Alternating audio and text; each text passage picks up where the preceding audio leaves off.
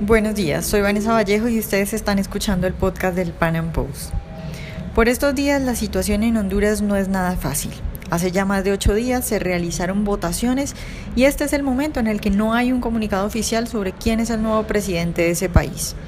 Lo que sí es claro es que los seguidores de Salvador Nasralla, el opositor, tienen al país en jaque. Saqueos, robos, protestas e incendios por todas partes. Hoy con Elena Toledo, reportera del Pan Am Post, le contamos todo lo que debe saber para entender la situación en Honduras.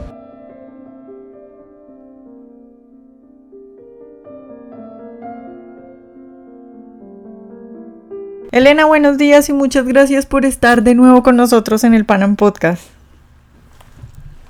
Mucho gusto, mucho gusto Vanessa y a la audiencia siempre por, por escuchar y por, por eh, tener, poder tener este diálogo tan abierto y tan, tan certero.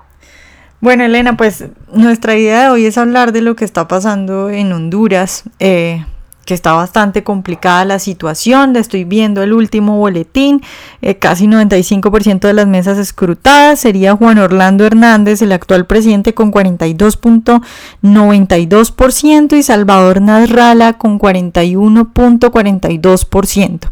Ahora, la pregunta es, ¿qué está pasando en Honduras? ¿Por qué ocho días para dar los resultados? Muy bien, eh, las votaciones fueron, como todos sabemos, el pasado domingo 26 de noviembre.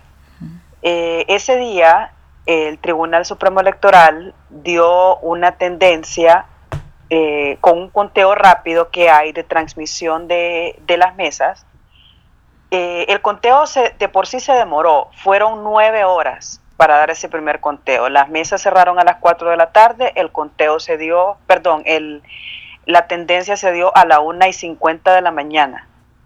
Eh, fueron cinco puntos arriba Salvador Narrala, que vale la pena acotar, es eh, un outsider que usó Manuel Zelaya Rosales, que es el candidato afín del chavismo en Honduras, como una pantalla para lavar su imagen y para derrocar al, presidente eh, que está religiándose por segundo periodo. Eh, entonces, al haber una, una, una, una diferencia tan estrecha, eh, el Tribunal Supremo decide hacer conteo de actas. En Honduras el, el, voto, el, voto es manual, es escrito, no es voto electrónico.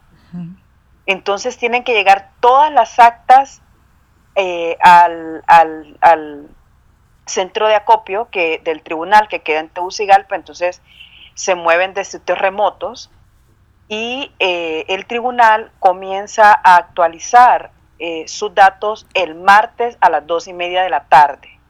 Estamos hablando ya de domingo a martes. Lo que no sabíamos a este punto es que, y aquí vamos a decir las cosas claras y como tienen que ser, porque el Pan Am Post da esa apertura, que el, el, partido este de, de Narrala y Celaya tenía un magistrado infiltrado en el tribunal. Y este, este, este magistrado se encargó de que las actas primeras que entraran fueran de las urbes, que fueran de las dos ciudades más grandes que son Tegucigalpa, la capital, y San Pedro Sula, la capital industrial. Entonces, estos votos le favorecían a Salvador Narrala. Entonces, por eso él se va arriba cinco puntos en la primera tendencia, que es una tendencia, no por fuerza, tiene que ser irreversible. Cuando comienzan a entrar los datos de las actas, que son las mismas actas que, tiene todo, que tienen todos los partidos políticos, que tiene eh, acceso la Embajada Americana, de la que tiene la Organización de Estados Americanos, las Naciones Unidas y la Unión Europea, y todos los hondureños tenemos acceso a ella por medio del portal web del tribunal. Entonces, eh, presidente Hernández empieza a subir su puntaje hasta lograr subir 1.5 de diferencia y actualmente la lleva 46 mil votos arriba. ¿Qué pasó? Ingresó todo el voto rural, que es el de lo es más del 85% del país. Claro, Elena, tú, tú, así ah, continúa. Sí. Dale, continúa. Entonces, ¿qué pasa? Ellos querían hacer la misma estrategia del 2005, cuando Zelaya salió electo, que la primera tendencia le da la ventaja a Zelaya, que fue también una elección cerradísima, con el que fue luego eh, el presidente Lobo, y por medio de la presión social de que Zelaya ganó y Zelaya ganó y Zelaya ganó, bueno, se decreta ganador Zelaya. Y él luego lo reconoce públicamente que por fraude ganó.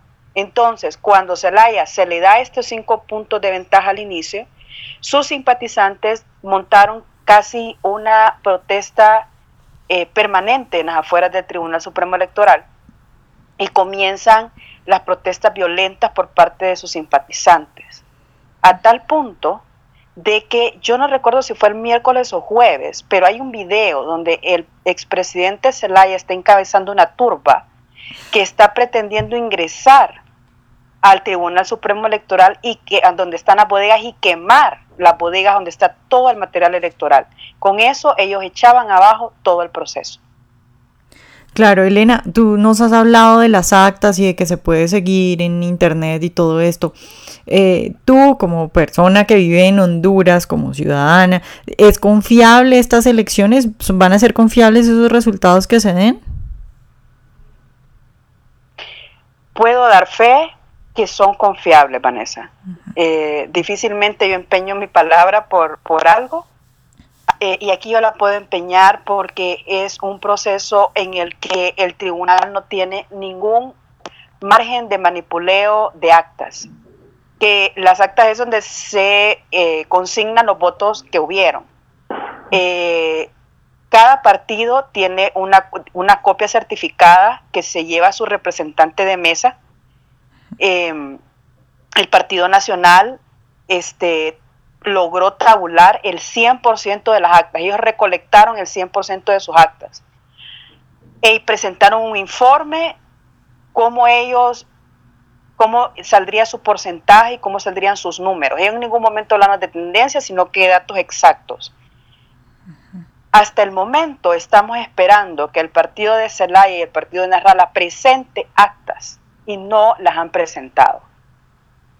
A tal punto que el Tribunal Supremo Electoral hace dos o tres días, porque es importante decir que ellos han tenido detenido el, último conteo, porque han prácticamente secuestrado el país pidiendo y pidiendo y pidiendo cosas al tribunal como que es un canje de un secuestrado contra una recompensa y el tribunal en este, en este intercambio de, cartas, porque todo está por, por, escrito, le dice que le propone bajar sus actas del, servidor y subir las actas de ellos y en base a esas actas hacer el reconteo total. Y no quisieron.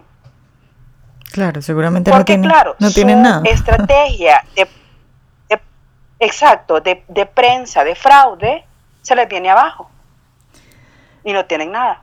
Claro, Elena, un poco para contextualizar a, nuestra audiencia, que la mayoría pues no es de Honduras, pero sí todo, digamos que toda América Latina está muy preocupada por lo que sucede y quiere entender qué es lo que sucede.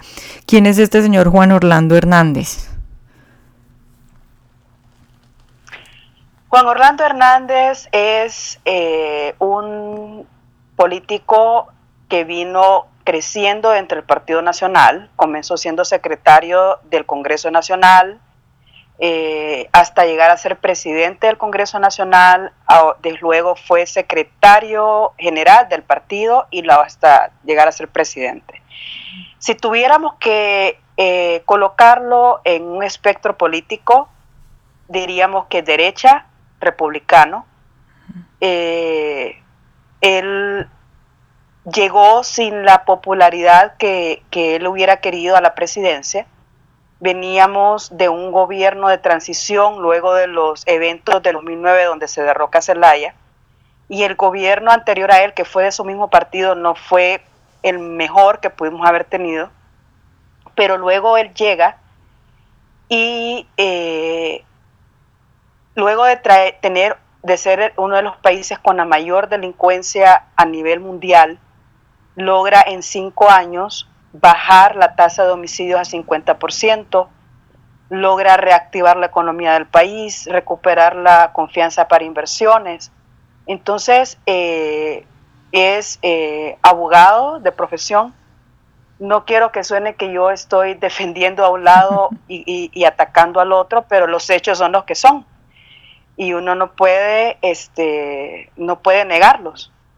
Y eh, él, su gran error, su gran error fue buscar la reelección de una manera un poco turbia, un poco no clara.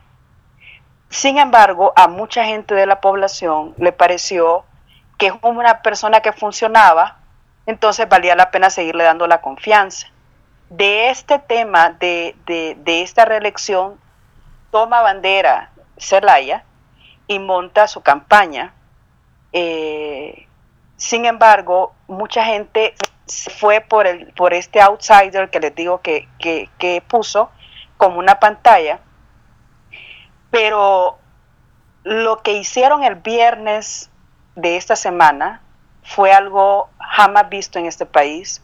Yo vivo en San Pedro Sula, el Valle de Sula en general genera el 80% del Producto Interno Bruto del país y mi ciudad la destruyeron, saquearon cuantos centro comercial se pueda imaginar, supermercados, tiendas. Fue, le han puesto aquí el Viernes Negro Socialista. Vivimos un día del odio socialista. Eh, comercios que no estamos hablando que eran franquicias, ni las famosas multinacionales, ni nada, no, negocios pequeños de hondureños que estaban emprendiendo, se los dejaron sin una pluma. Entonces, no hay manera de justificarlos, no hay manera de defenderlos, no hay manera de, nada. Esto es un, el odio socialista encarnado, el que estamos viviendo. Eh, y entonces, ¿por qué? Porque ellos saben que estaban perdidos. Porque nunca se quisieron esperar al final del conteo. Entonces, estamos viviendo las, ya lo último, lo último, lo último y esperamos ya por fin salir de esto y, bueno, eh, que se respeten los resultados. Bueno, Elena, pues muchas gracias por estar hoy con nosotros. Un gusto, un gusto siempre. Ojalá hayan disfrutado este podcast de hoy. Nos vemos en una próxima entrevista. No olviden seguirnos en nuestro canal de YouTube y en nuestras redes sociales para escuchar todos nuestros podcasts.